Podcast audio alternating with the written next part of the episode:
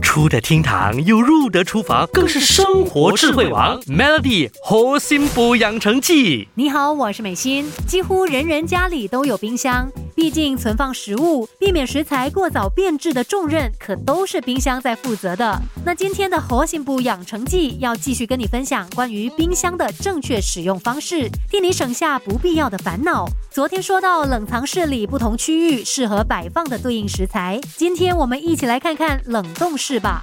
虽然冷冻室里的空间相对比较小一些，但还是建议你将家里的冷冻室按照食材的种类来区分。例如，可以把肉类、海鲜类、市售的冷冻食品都划分出它们各自的位置，这样就不用每一次都好像在挖宝一样的找食材了，既浪费时间也耗电。而且一些食品也建议可以做预处理及分装，才放进冰箱冷冻。试想想，不论食材的分量多少，你每一次处理都得花上一些时间，也要清洗一系列的餐具啊、刀具。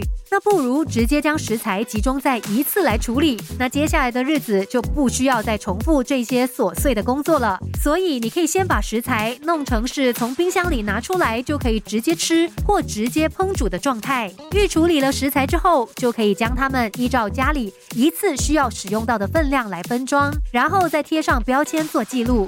其实想要让家里的冰箱改头换面，变得更整齐干净的话，不止在收纳方面需要下功夫，在日常的采购习惯也要做出调整。冰箱里总是乱糟糟，塞得满满的，可能是因为你没有节制、没有计划的采购。与其买了一大堆的食物回来，然后绞尽脑汁的把它们塞进冰箱里，倒不如我们从一开始就先检视自己有什么，然后呢再规划需要添购些什么，那就成功一半了。从采买开始就买恰恰好的食材分量，透过这样一个简单的小步骤，就不用担心买过多导致冰箱爆满的情况了。只要你认真对待每一个小细节，生活就可以变得更轻松。Melody 猴心补养成记，每逢星期一。一至五下午五点首播，晚上九点重播。有美心和翠文与你一起练就十八般武艺。嘿呀！